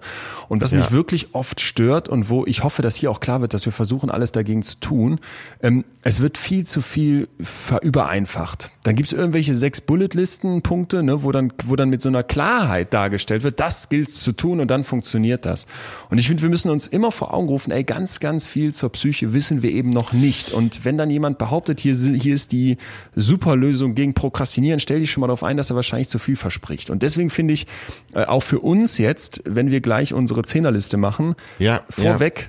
Das sind, sind Ideen, das sind zum Teil unsere eigenen persönlichen Erfahrungen, das ist zum Teil Wissenschaft, aber diese Wissenschaft ist oft sehr, sehr jung, steht ganz am Anfang. Wir haben es noch nicht perfekt verstanden. Ich finde aber, diese Gefühlsseite dort drin anzugehen, das scheint mir sehr vielversprechend und die ersten Studien deuten ja auch darauf hin. So. So, und jetzt sind wir doch an einen Kern unseres ganzen Podcasts auch wieder gestoßen oder auf einen Kern. Und zwar, dass viele Probleme, die wir haben, viele negativen Gefühle, viele Einschränkungen im emotionalen Bereich, äh, von einem Kern kommen, an dem wir arbeiten müssen mhm. und eben nicht äh, über die Symptome zu viel nachdenken sollten. Mhm. Das haben wir schon ganz oft gehabt, dass wir an den Punkt gekommen sind, dass wir gesagt haben, das ist wahrscheinlich für jeden Psychologen nichts Neues, dass man einfach Schritte zurückgeht und sagt so, was ist denn, wo liegt der Hase denn wirklich im Pfeffer? Was ist die Grundlage dafür? Ja. Ja. Und ja, im ja. Zweifel, dass man sich bei allen Maßnahmen, die man so ergreift, um sich irgendwie zu verändern und klar, also sich optimieren zu wollen, wir schlagen immer so auf diesen Begriff drauf, aber vom Grundsatz her an sich zu arbeiten und sich irgendwie zu verändern, ist ja völlig legitim. Aber ja. bitte lasst uns gucken, dass wenn wir das versuchen, dass wir uns auch trauen, hinter die Fassade zu gehen und im Zweifel auch, genau wie du gerade gesagt hast, eher so in Richtung Kern, auch wenn wir den nicht unbedingt sofort finden und vielleicht gibt's den auch gar nicht immer, aber dass man wirklich sagt, ich wäre auch bereit, mal um die Ecke zu denken und wirklich äh, ans, ans Tiefere zu gehen, statt jetzt an der Oberfläche nur zu kratzen mit irgendeiner Zeitmanagement-App. Ja, aber wie oft gibt's das, dass jemand dann äh, Leidensdruck hatte, sich an äh, Psychologin gewandt hat und dann äh, ein Jahr später sagte, ach, äh, das Problem lag ganz woanders, als ich dachte. Ja. Ja. Ja, ja, und das kommt doch immer wieder zum Vorschein. Wie ich eben schon sagte, es gibt so viel Ratgeber äh, zum Thema Aufschieben und alle behandeln immer nur die Oberfläche. So, und dann ja. machen wir uns jetzt die Mühe und versuchen mal tiefer zu kommen, aber ich glaube nicht ja. mit, äh, mit einem Anspruch auf ins Stein Können wir gar nicht. Können wir nee. gar nicht. Deswegen dürfen da auch, glaube ich, ein paar Klassiker-Tipps dabei sein, weil die sind ja auch nicht alle äh, falsch und Quatsch. Aber äh, Fokus liegt auf dem An Umgang mit negativen Gefühlen, die uns ähm, scheinbar ins Prokrastinieren treiben. Der falsche Umgang damit und deswegen jetzt vielleicht mal eine neue, eine neue Art von Liste. Ja, so. und ich glaube, bei jedem Tipp können wir äh, zurückverfolgen, dass, äh, wo die Quelle dafür liegt. In uns. Der Kern. Ja. Ja. Wir haben heute für euch acht Tipps, eine Achterliste vorbereitet zum Thema Prokrastinieren. Und bevor wir damit anfangen, dürfen wir euch noch kurz unseren zweiten Werbepartner heute vorstellen. So, und unser heutiger Sponsor ist einer, der hochwillkommen ist, weil es geht nicht nur um Gesundheit, sondern darum, äh, sich regelmäßig gut zu ernähren. Und da hast du, glaube ich, auch noch Luft nach oben, oder? Äh, durchaus. Und äh, es geht auch noch, finde ich fast, muss man als dritten Pluspunkt noch sagen, um Faulheit. Ja. Müßiggang, positiver formuliert. Und sehr viel Flexibilität und da tun die auch was für. Ja, und jetzt pass mal auf, mein lieber Leon. Trommelwirbel. Also unser heutiger Sponsor ist mit Sicherheit genau das Richtige für dich. HelloFresh heißt er. Bei HelloFresh findet jeder was. Vom Single bis zur Familie. Hast du schon mal gehört, HelloFresh? Habe ich nicht nur gehört. Er wird bei uns im Büro vom äh, gesamten jungen Team äh, sehr fleißig genutzt. Und ich darf herzlich danken, dass HelloFresh mir auch eine Box geschickt hat. Und ich bin echt so ein äh, Kochstiesel. Ja. Aber da haben wir es ausprobiert und hier in unserer WG von gekocht und äh, was soll ich sagen? Das ist in vielerlei Hinsicht praktisch, weil man als absoluter Nerd auch damit zurechtkommt und äh, es kommt direkt nach Hause äh, geliefert, was für mich ehrlich gesagt das Einkaufen erspart hat. Das fand ich auch echt gut. Ja. Ich darf mal die Hauptpunkte so. aufzählen. Abwechslungsreiche Rezepte in wöchentlich wechselnden Menüs. Keine Lebensmittelverschwendung, weil aufs Gramm genau abgewogene Zutat, das ist super eine kostenlose Lieferung nach Hause zum Wunschtermin Und jetzt kommt's, volle Flexibilität durch Lieferpausen und ohne Mindestlaufzeit. Du bist total flexibel. Wenn du nicht kündigst, werden wöchentlich immer neue frische Kochboxen verschickt.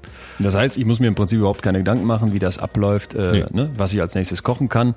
Genau. Und trotzdem gibt's so eine gewisse Kreativität. Ist jetzt nicht wie Pizza bestellen. Du kannst auch äh, phasenweise aussteigen, zum Beispiel wenn du im Urlaub bist und so. Es gibt keine Mindestlaufzeit. Es besteht also kein Grund zur Sorge. Hast du denn noch was für uns im, im Köcher, dass wir ein bisschen sparen? Ja, absolut. Und mit unserem Code Fresh50 oder Fresh50, alles zusammengeschrieben und Fresh groß, spart ihr insgesamt 50 Euro auf die ersten vier Boxen. Dabei gilt 25 Euro auf die erste Box, 15 Euro auf die zweite und 5 Euro auf die dritte und vierte Box. Findet ihr auch alles nochmal in unseren Show Notes. HelloFresh ist echt super, oder? So, ich würde jetzt gleich schon anfangen, kochen zu wollen, ähm, auch wenn ich sonst nie koche, aber damit geht's echt klar. Und vor allem, wenn man noch so viel spart, würde ich sagen, kann man es vier Boxen lang testen. Macht das doch äh, frohes Nachkochen. Probiert es unbedingt aus. Das ist wirklich eine ganz tolle Sache. Ja, Leon, äh, bevor wir jetzt loslegen mit unserer Liste, möchte ich noch mal äh, eine Zuschrift vorlesen, die mich äh, eigentlich sogar ziemlich erheitert hat. Also wie gesagt, wir hatten euch aufgefordert, zum Thema Prokrastinieren zu schreiben. Da schreibt jemand, hi, ich bin absoluter Prokrastinator 1000. An der Stelle habe ich schon gegeiert. Im Studium die Hausarbeiten schon über Jahre geschoben, in Klammern unter anderem Deutsch studiert, gefühlt alle in den letzten vier von 14 Semestern geschrieben. Staatsexamensarbeit bis zum letzten Tag, Nachtschichten von Referaten, um 4.30 Uhr ins Bett, klingt nach Leon, 8 Uhr im Seminar gehalten, done it, been there. Ich glaube, entscheidend dafür, man kommt halt doch meistens irgendwie damit durch. Es klappt alles und die Noten sind trotzdem gut. Leider, und das passt ja zu dem, was du gerade eben gesagt hast, leider fühlt man sich dennoch 90 Prozent der verfügbaren jo, Zeit jo, jo. richtig schlecht. Meine Frage, also von ihm, korreliert Prokrastination mit der Bewertung der Aufgaben? Nach dem Motto, wenn du prokrastinierst, ist es dir nicht wichtig genug? Oder wird es als nicht so wichtig eingestuft. Unterbewusst willst du das Studium bzw. Fach gar nicht so gerne machen. Ah ja. Ja, ja, ja, ja, Gar nicht so dumm, die Zuschrift. So, Frage zwei: Ist Prokrastination eine Schwäche oder Schlucht eine andere Bewältigungsstrategie? Sollte man sich umgewöhnen, neue Techniken dagegen anwenden, kann man vom Typ Prokrastinator 1000 zum Arbeitstier werden. Lieben Gruß, Tim. Also Tim von uns beiden, ganz liebe Grüße ja, zurück, ganz danke. tolle Zuschrift. Vor allem, also ich musste lachen bei und nach 14 Semestern fertig mit dem Studium und alles in den letzten vier Semestern gemacht. Und Tim beschreibt schon so, als wäre es stressig gewesen, wo heute in vier Semestern quasi ein Bachelorstudium abläuft. Hammer. Zwei ja. Fragen waren drin. Einmal, äh, die erste war. Korreliert Prokrastination mit der Bewertung der Aufgaben. Nach dem Motto, wenn du prokrastinierst, ist es dir nicht wichtig genug. Es gibt, wie gesagt, eine ganze Reihe von Theorien zum Prokrastinieren und einige bewegen sich auch im Bereich von Motivation. Und da ist doch immer die Annahme, dass wenn ein Ziel für mich selbst aus mir heraus keinen wirklich großen Wert hat, dann wird es schwierig. Und ich glaube, da muss man sich immer klar machen, dass da wahrscheinlich zwei Sachen reinspielen. Ne? Irgendwie will man dieses Studium fertig machen, aber wenn es nicht so wirklich deins ist, dann wird es mit dem Prokrastinieren sicher härter. Also es wird schwieriger. Ja.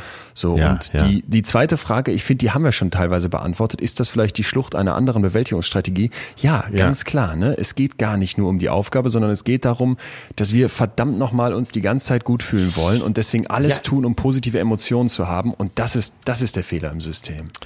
So. Ja, und wie verhindern wir, vielleicht kommt das ja gleich noch bei dir bei den Tipps, wie verhindern wir das, was du heute so herausgearbeitet hast, wieder zu vergessen? Ja. Das, Gut. Ne, dass wir das weiter im Vordergrund beibehalten, dass wir immer wissen, was wir da gerade machen.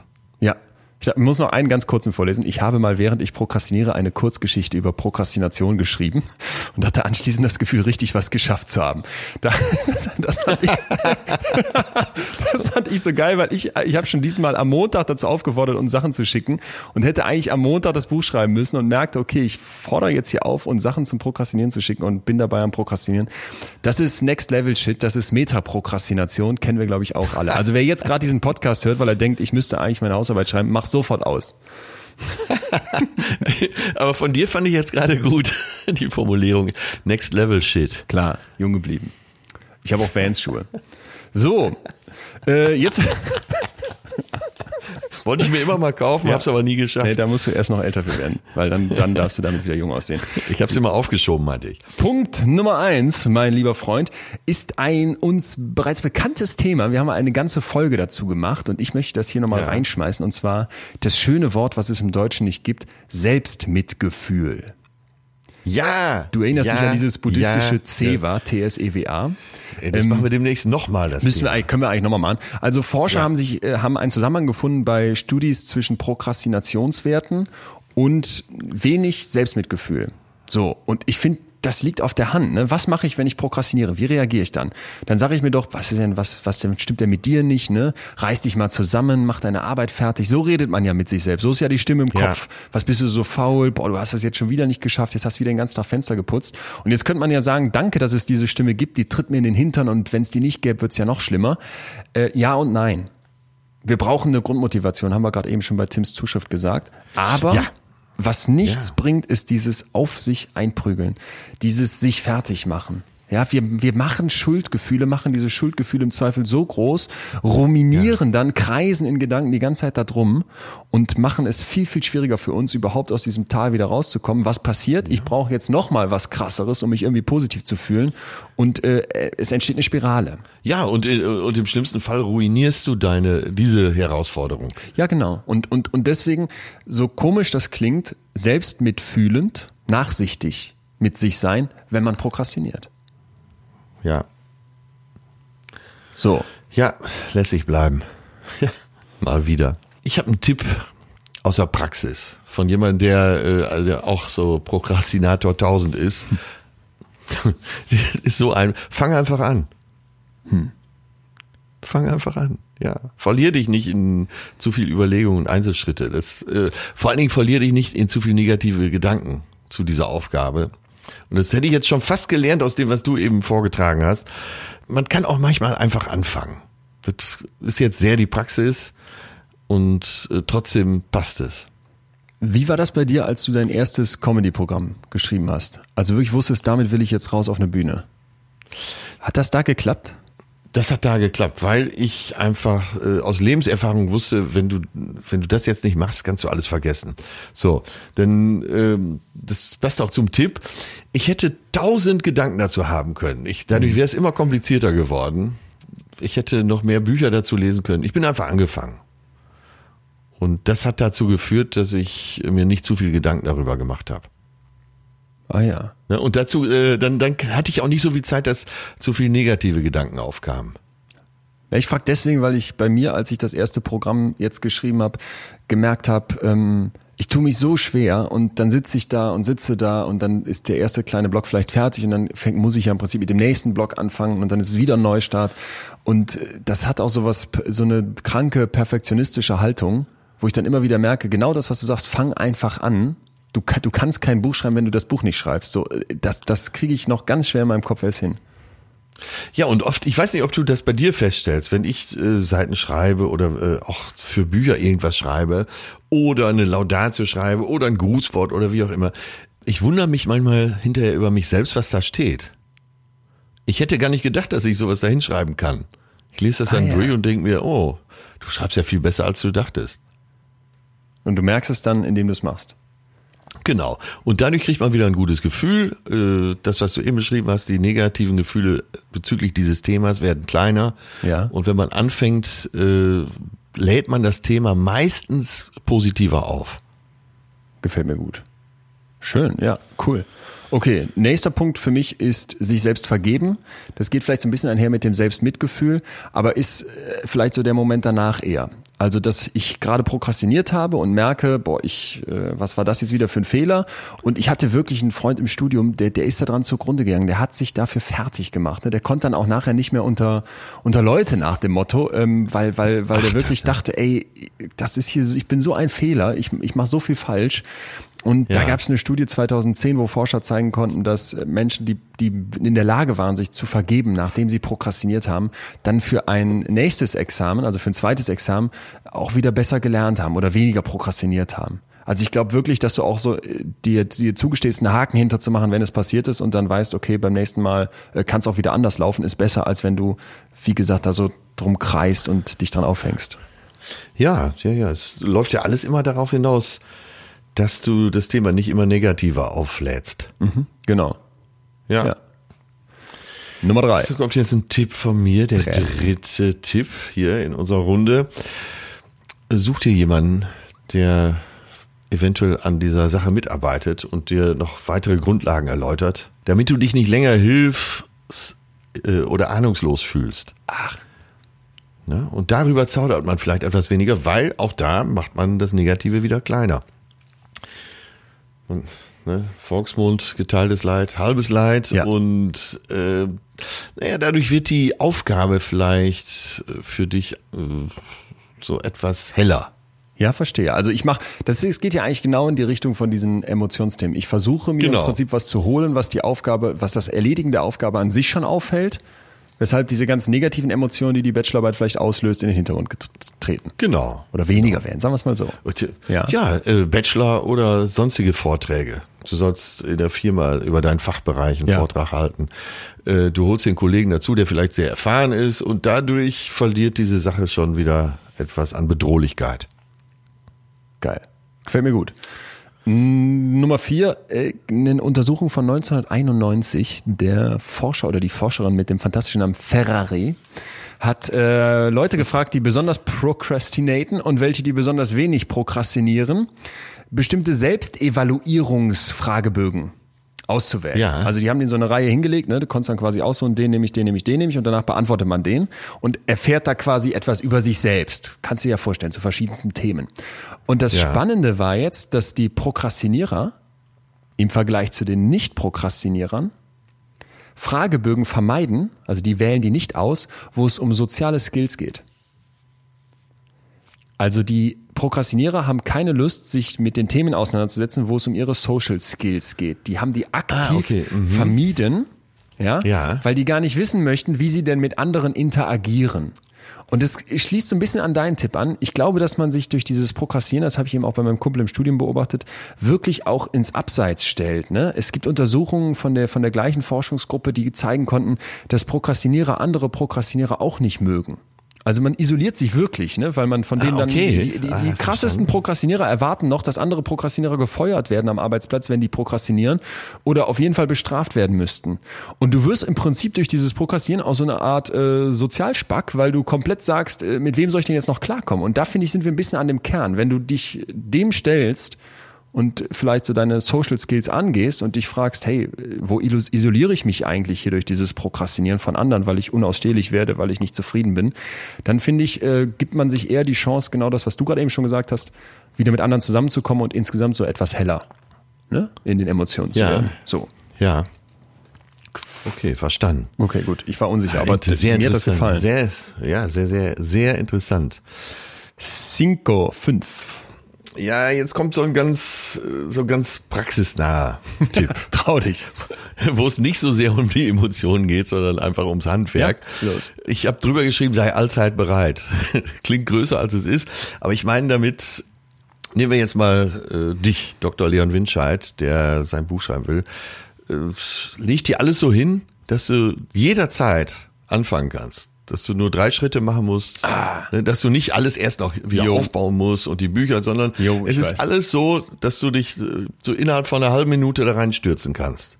Ja, Hammer. Ist klar. Und das ist so praxisorientiert eigentlich, dass eigentlich jeder darauf kommen sollte. Ja, und ich glaube, es ist gar nicht so fern von dem, was wir besprochen haben. Also ich finde, es passt auch zu diesen, zu diesen Emotionen. Man kann sich ja wirklich aus so einer Art Straßensperre im Kopf vorstellen oder Hindernisse, die irgendwie im Weg sind. Ne? Und wenn davon viele da sind, dann ist klar, ja. dass es anfängt, sich schlechter anzufühlen, wenn ich versuche, eine Aufgabe anzugehen. Also mach's dir leicht, finde ich, finde ich überragend. Ja, das ist äh, jetzt das leichteste Beispiel, was ich bringen kann, ist, äh, du willst was Schönes kochen und es ist doch gut, wenn du alle Küchengeräte schon hast. Du hast eine Raspel, du hast einen Mixer, du hast das alles da. Das ist jetzt nur bildlich gesprochen, ist ja klar. Aber wenn das alles da ist, dann kannst du einfach direkt anfangen zu kochen. Du musst nichts mehr besorgen. Das ist, das ist für mich das perfekte Bild. Ich habe mal bei Riverboat, äh, MDR Talkshow, Holger Stromberg kennengelernt, Fernsehkoch, und da haben die ein Foto ja. von dessen Kühlschrank gezeigt und ich war zutiefst fasziniert. Erstens von der Ordnung und zweitens davon, dass der, ich glaube, montags sich also Sachen geschnippelt hat, wie jetzt Bohnen, Salatkopf schon mal fertig gemacht, Tomatenscheiben und das ja. in so Dosen und Gläsern dann in diesem Kühlschrank stehen hatte und gesagt hat, wenn ich dann am Mittwochabend was koche, dann hau ich mir einfach zwei, drei von diesen äh, fertigen Tupperdosen in eine Pfanne mit ein bisschen äh, Knofi bei und äh, Olivenöl und schon geht's ab. Das ist genau Geil, das. Ne? Total gut. ja. Und äh, guck mal, so wie wir darüber sprechen, äh, möchte man am liebsten jetzt gleich loskochen. Wollte gerade sagen. Ja. Weil es Spaß macht, weil man alles da hat. Ja, du brauchst und gute Pfannen und gute Messer. Zack und los geht's. Nummer 6. Weg mit den Alternativen. Für mich das eigentlich das perfekte Beispiel sind Katzenvideos. Also doch ist es, ist es. Also es, es, gab wirklich eine Untersuchung mit Tausenden von Leuten von Jessica Myrick an der Media School in der University of Indiana und die hat ja. gezeigt, also wirklich mit einer riesigen Stichprobe, dass ein sehr verbreitetes Motiv äh, für, für das Schauen von Katzenvideos, also ist, ne, wir können uns zig Videos vorstellen, ähm, dieser Boost für die positive Stimmung ist. So, also ich will kurz noch mich irgendwie gut fühlen, was Schönes sehen und dann ist irgendwie so eine blöde Babykatze äh, perfekt. Und ich glaube, davon leben auch diese ganzen Reels und Instagram-Kanäle, die wir ja auch schon mal letztens besprochen haben. Kurz eine tolle, schöne Happy Family sehen. Deswegen gucke ich nochmal schnell rein. Ne? Deswegen scroll ich mal schnell durch. Schnell ein Kätzchen. Pornos auch, Pornos auch zu den Katzenvideos? ich habe ich habe hier unter dem ähm, Deckmantel der Verschwiegenheit eine kurze Notiz für mich gemacht, weil ich dir erzählen wollte von einem Freund, der sich, während er solche Sachen machen muss, durchaus oft unterbricht und selbst befriedigt. Ja. Es, es ist für mich eigentlich die, die, die, das perfekte kurzer Zufriedenheitskick, kurzes Gutfühlen ja. und aufschieben. Mit oder ohne Pornos, wäre dann dahingestellt. Ja, wahrscheinlich aber schon.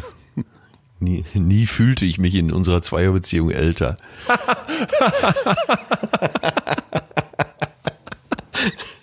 ich muss mal kurz hier meine Bachelorarbeit unterbrechen und auf Pornhub surfen und äh, ja, jetzt geht's mir wieder besser.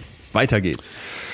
Nee, also, also bitte die Alternativen weg. Unser Hirn sucht die ganze Zeit nach Belohnungen. Ne, links und rechts. Du musst dir das wirklich wie so eine Art Suchmaschine vorstellen, die die ganze Zeit den Scheinwerfer über das Gelände kreisen lässt. Und wenn da irgendwas in den Fokus gerät, das sich besser anfühlen könnte, dann greift das danach, wenn wir anfällig sind fürs Prokrastinieren. Und deswegen bitte die Versuchungen weg. Es ist viel einfacher, ja. die Umstände zu verändern. Das geht in die gleiche Richtung wie das, was du gerade gesagt hast. Macht dir den Einstieg leicht. Als uns selbst. Ja. So. Also, alles weg, was dich irgendwie ablenken könnte. Eine Hörerin hat uns auch geschrieben, Handy nicht nur aus, sondern ja, ähm, Handy ja, ja. Ne, in einen anderen Raum. Da gab es auch eine Untersuchung mit, wieder mit Intelligenztests, wo genau das belegt werden konnte, wenn die Leute das Handy nicht umgedreht auf dem Tisch haben, sondern ausgeschaltet und noch in einem anderen Raum, sind die fokussierter. So. Und das ist. Ja, man, man kennt sich ja, wenn man ehrlich ist, kennt man sich ja schon ziemlich genau. Und da kann man ja, dem kann man ja auch äh, Tribut zollen. Ja. Ja. Sieben. Da geht es um ein Thema, was wir schon behandelt haben, aber das auch immer wieder auftaucht, weil es äh, ja eigentlich mehr als logisch ist. Die Achtsamkeit. Mhm. Die Achtsamkeit, wie, äh, wie beurteilst du dich selber, äh, wie du diesem äh, wie du diesem Komplex begegnest. Was macht das mit mir? Beobachte dich selbst. Schau mal, wo, wo sind die Einmarschtore, die das überhaupt zulassen, dass du dich ablenken lässt? Ja. Weißt du, was ich meine? Ja. Also, dass du im Prinzip äh, in dich reinfühlst, darum geht's ja um Achtsamkeit, genaues Wahrnehmen dessen, was passiert. Was macht das in dem Moment mit dir? Okay. Und, dann Und warum macht es das mit dir? Und dann könnte ich mir vorstellen, äh, so wie Achtsamkeit uns ja vielleicht auch schon in anderen Themenbereichen begegnet ist, dass ich anfange besser zu verstehen und Trigger zu erkennen. Ja. Also was löst jetzt gerade in mir den Impuls aus, auf das Katzenvideo zu klicken? Oder aufs genau. Klo zu gehen und Im günstigsten Falle ja. weißt du dann relativ zeitnah, oh, da ist wieder dieser Moment, ähm, da, da muss ich mich äh, selber anders verhalten. Äh, interessant übrigens, dass uns Achtsamkeit hier auch immer wieder begegnet, ne? Äh, weil ich ja, finde, ja, ja. da wir hier einen Emotions- und Gefühlspodcast machen, äh, ist es spannend, dass so viele unserer praktischen Probleme sich offenbar um dieses, diesen Umgang mit unseren Gefühlen drehen. Das Prokrastinieren ja scheinbar auch, zumindest in Teilen. Und deswegen, ja, Achtsamkeit können wir hier nicht oft genug betonen. Ja, und äh, auch mal die Aufforderung, jetzt wo wir gerade das Thema Achtsamkeit hatten, dass man sich die Zeit nimmt, mal wirklich über das eigene Prokrastinieren nachzudenken. Ja. Also, dass, dass man sich da auch selber immer wieder spiegelt. Weil äh, eigentlich kann man ja nur den Kopf über sich selbst schütteln an dieser Stelle. Ja. Und dafür sollte man sich wirklich mal Zeit nehmen. Und dann eben nicht auf sich einprügelnd und kritisch, sondern verstehen wollend, mitfühlend, ja. wie man es bei einem Freund, wie bei, ich weiß noch genau, wie mir dieser Kumpel dieses immer erzählt hat und wie du wirklich dachtest, ey komm, du, du musst was verändern und du musst das anders angehen und bei der Person lag auch noch einiges dahinter, wo du so merktest, okay, da ist es jetzt auch nicht nur das Aufschieben, ne, was irgendwie ein Problem darstellt, sondern da ist wirklich im Kern noch was angeknackst und ähm, ja, verstehen wollen, so wie ich diesen Freund verstehen wollte. Ich glaube, so sollte man sich auch selbst begegnen. Ja, und sich auch verzeihen, weil äh, selbst wenn du jemand bist, der gar nicht prokrastiniert und alles sofort angeht, wirst du auch nicht alles schaffen. Jo. Weil es ist auch sehr menschlich, dass man sich auch viele Dinge vornimmt und viele Träume hat. Und dann nicht alles klappt, weil man erstmal aus dem Fenster guckt. Genau. Ja, oder weil das Pensum viel zu groß ist. Schön. Letzter, basierend auf einer Zuschrift, die mir sehr gefallen hat, von einer Hörerin, die schreibt, Eleanor Roosevelt hat gesagt, tue jeden Tag etwas, das dir Angst macht und ja. wenn ich wieder hart am Prokrastinieren bin, schreibt die Hörerin, dann nehme ich mir den Spruch vor. So, und oft klappt's dann, weil ich es für den Spruch und gar nicht für die Arbeit mache. Manchmal funktioniert die Arbeit dann im Prinzip besser, weil sie Dinge angeht, die ihr mehr Angst machen, als die Arbeit zu erledigen. So. Und das äh, finde ich eigentlich perfekt. Ich stelle mich einer Angst, da haben wir eh schon zugeraten. Also das ja. heißt, etwas zu tun, was mir Angst macht, wird, wird zu einem positiven Umgang mit diesem Angstthema führen. Und gleichzeitig ja. versuche ich mich jetzt nicht sofort in eine, in eine, in eine, ins Gutfühlen zu flüchten. Ich gebe dem Gutfühlen nicht einfach nach, ja. sondern ich, wenn ich mich jetzt schon ablenke, dann mache ich etwas, was mir vielleicht Angst macht, was sich auch nicht gut anfühlt. Ich weiß das jetzt ein bisschen von hinten durch die Brust ins Auge, aber ich fand das so, Nein, oder? Ich fand das, ich, fand das ich gut. möchte das noch unterschreiben. Ich möchte das noch unterschreiben. Äh, das ist doch genau die Methode, mit der ich meine Schüchternheit in den Griff bekommen habe. Dann sag nochmal dass ich, äh, also wie äh, die Frau Roosevelt geschrieben hat, mach jeden Tag irgendwas, was dir Angst macht, eigentlich Angst macht. Und äh, meine Schüchternheit war ja eine meiner größten Ängste und ich bin auf diese Angst einfach zugegangen. Ich habe jeden Tag irgendwas gemacht, äh, wovor meine Schüchternheit mich eigentlich bewahren wollte. Und dadurch habe ich sie, ja, ich will nicht sagen besiegt, aber so klein gemacht, dass sie gar nicht mehr auffällt. Und das ist es. Also genau das ist es ja, das steckt ja hier drin. Stell dich dem, stell dich, wenn du dann prokrastinieren musst, irgendwas anderem, was sich auch nicht gut anfühlt und merke, okay, zurück zur Arbeit, wäre ja gar nicht so schlimm. Ja, ja ganz genau. Ah, ja. Ah, ah. oh, ja. Was denn? Ich hatte richtig, ich hatte sehr viel Respekt heute vor dem Thema und habe eine Menge gelernt, gebe ich gerne zu. Das freut mich. Also für mich war es auch ja. äh, sehr, sehr interessant in der Vorbereitung, diese neue Theorie, wo es eher um die Emotionen geht, kennenzulernen, kennenlernen zu dürfen und das mal so zu versuchen, in, in eine praktische Umsetzung zu gießen. Äh, ja, ich hoffe, wir können damit vielleicht so ein bisschen was gegen all diese vielen kuriosen Tipps, die da zum Teil draußen rumschwirren, dem entgegensetzen und vielleicht auch dieser Mentalität, ne, dieses Macher sein müssen, mehr schaffen, effizienter werden. Äh, ein anderes Verständnis dafür, warum wir prokrastinieren, glaube ich, könnte uns der Lösung näher bringen, als dass wir daran arbeiten, was ich gerade gesagt habe. Ja, aber äh, auch da merkt man wieder, wie komplex es auch ist. Stimmt. Also ich glaube, da muss man jeden Tag mit umgehen. Ach, Leon, ich hatte so, ich hatte so einen Respekt hier vor dem Thema, weil ich, weil ich keinen Zugang gefunden habe. Äh, war heute mehr oder weniger als dein Zuhörer unterwegs. Hab hier und da mal eine interessierte Frage gestellt, aber ähm, ja, bin doch ein Riesenstück weitergekommen, muss ich schon sagen. Das freut mich und kann ich spiegeln, weil du, du machst. Wer, ein weiser Mann hat mir mal gesagt: Mach dich nicht so klein, so groß bist du nicht. Ja. Äh, ich habe äh, mich sehr gefreut, dass du immer diesen. Du hast ja immer für mich diese, diese, diese, diesen, diese Perspektive nach vorne. Wie wird es irgendwann mit mir sein? So, so kommt es mir immer vor, wenn wir uns unterhalten. Und deswegen gut, ja. äh, hat, mich das äh, an vielen Stellen beruhigt. Äh, Prokrastinieren ist und bleibt ein fieses Thema, aber ich hoffe, dass wir mit diesem, diesem Ansatz über die negativen Emotionen vielleicht mal was Neues reingeben können, weil wenn ihr jetzt schon seit Jahren verzweifelt an diesen ganzen Tools und an diesen ganzen albernen Blog-Einträgen und Zeitmanagement-Sachen und was es da so gibt, dann probiert das doch mal. Probiert mal alles, was in die Richtung geht. Wir haben euch eine kleine Liste mitgegeben und äh, sagen recht herzlichen Dank fürs Zuhören und dürfen darauf hinweisen, dass es was Neues es gibt, äh, wo ihr uns erreichen könnt, weil es gab wohl Leute, die kein Instagram benutzen, können wir gut nachvollziehen. Deswegen gibt es jetzt eine Mailadresse post.leonwinscheid.de. Wir haben das mal bei meiner Domain gemacht. post.leonwinscheid.de. Wenn ihr uns da mailt, erreicht uns das beide und wir freuen uns riesig über äh, Feedback, über Kritik, über äh, neue Themenvorschläge, über Wünsche, vielleicht auch mal für Gäste, wenn ihr mal möchtet, dass wir hier irgendwen empfangen. Ja, und ansonsten würde ich sagen, genießt die Zeit. Auf jeden Genießt Fall. die Zeit. Und äh, ja, nächste Woche geht's weiter. Nächste Woche. Womit? Haben wir das schon gesagt? Nein. Nein, haben wir Was noch nicht gesagt. Es geht weiter. Da haben wir uns ja äh, sehr intensiv drauf geeinigt. Und zwar geht's weiter mit Wer bin ich? Wer bin ich? Wir haben das vorher so ein bisschen durchdiskutiert, was treibt uns eigentlich um? Und so die Frage, was macht mich aus? Was ist mein authentisches Selbst? Wer bin ich oder auch wer möchte ich vielleicht sein und traue es aber nicht? Wie viele Facetten habe ich? Äh, was ist mit meiner dunklen Seite? Äh, habe ich mehrere Seiten? Darum soll's gehen. Darum geht's. Und wir würden uns riesig freuen, wenn ihr wieder dabei seid. Bis dahin bleibt gesund und uns gewogen. Macht es gut. Und du machst gut. Ciao, tschüss. Tschüss. Oh, und jetzt hätte ich noch fast vergessen, dass es heute ein PS gibt. Also jetzt gleich kommt ja das Outro, die kleine Musik am Ende. Und wenn ihr noch eine Minute Zeit habt, hört mir doch dann noch zu. Ich habe also ein PS, in dem ich euch eigentlich eine ganz gute Nachricht äh, erzählen darf. Würde mich sehr freuen, wenn ihr euch die Minute nehmt. Geht um einen anderen Podcast und ähm, ja,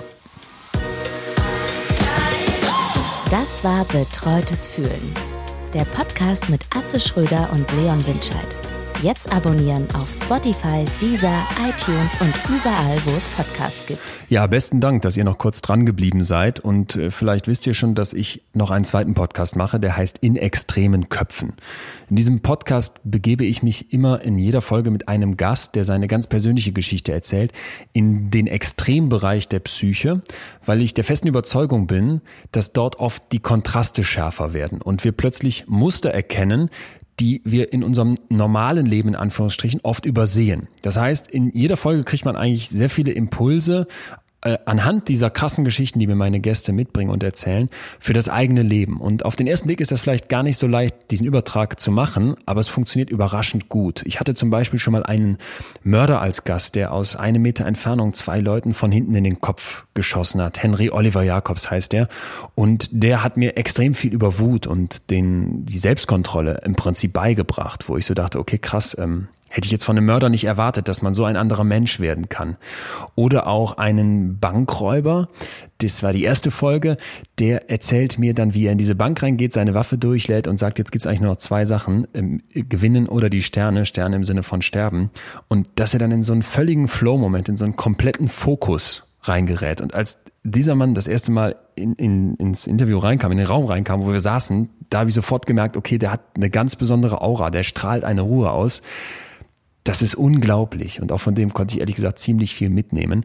Ja, abgesehen davon habe ich zum Beispiel Natascha Kampusch getroffen. Vielleicht erinnert ihr euch, die wurde in Österreich über Jahre in einem Kellerverlies gefangen gehalten und misshandelt und hat danach erzählt, als sie dann freikam, wurde sie aber noch einmal zum Opfer. Dann begann eigentlich erst der wirkliche Ritt durch die Hölle aufgrund der Medien und der Gesellschaft, die von ihr so eine Opferrolle erwartet hat, die sie nicht annehmen wollte. Ich habe mit dem Anwalt von Beate Zschäpe gesprochen, der, der versucht mir zu erklären, wie das ist, Beate Zschäpe, die im nationalsozialistischen Untergrund wirklich ja äh, die ekelhaftesten rechtsradikalen Verbrechen in Deutschland mit unterstützt hat, würde ich fast sagen, wie es ist, diese Frau zu verteidigen. So, und äh, der macht echt einen Spagat im Kopf. Ihr merkt schon, das ist eigentlich eine unglaublich große Palette und ich hoffe, ihr merkt auch schon daran, wie ich es erzähle, dass da tierisch viel Herzblut reinfließt, dass ich da unglaublich Spaß dran habe, in diese Extrembereiche zu gehen. Der Podcast wird möglich gemacht von Podimo. Das ist eine Podcast-App, die man runterladen kann.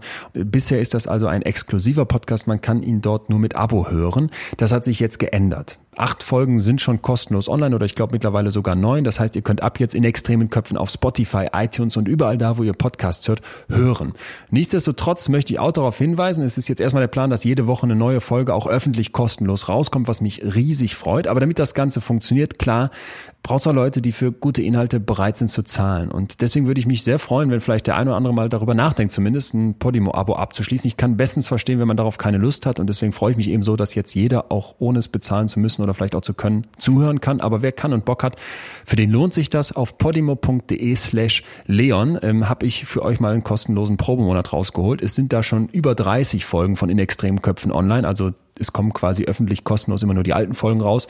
Und äh, da kriegt ihr quasi die volle Dröhnung und ich würde sagen, einen Monat für 30 Folgen. Das äh, ist heftig, aber machbar. Würde mich riesig freuen, wenn ihr da vorbeiguckt. Und äh, ja, ansonsten in extremen Köpfen jetzt eben überall auch kostenlos zu hören. Macht es gut. Dankeschön fürs Zuhören.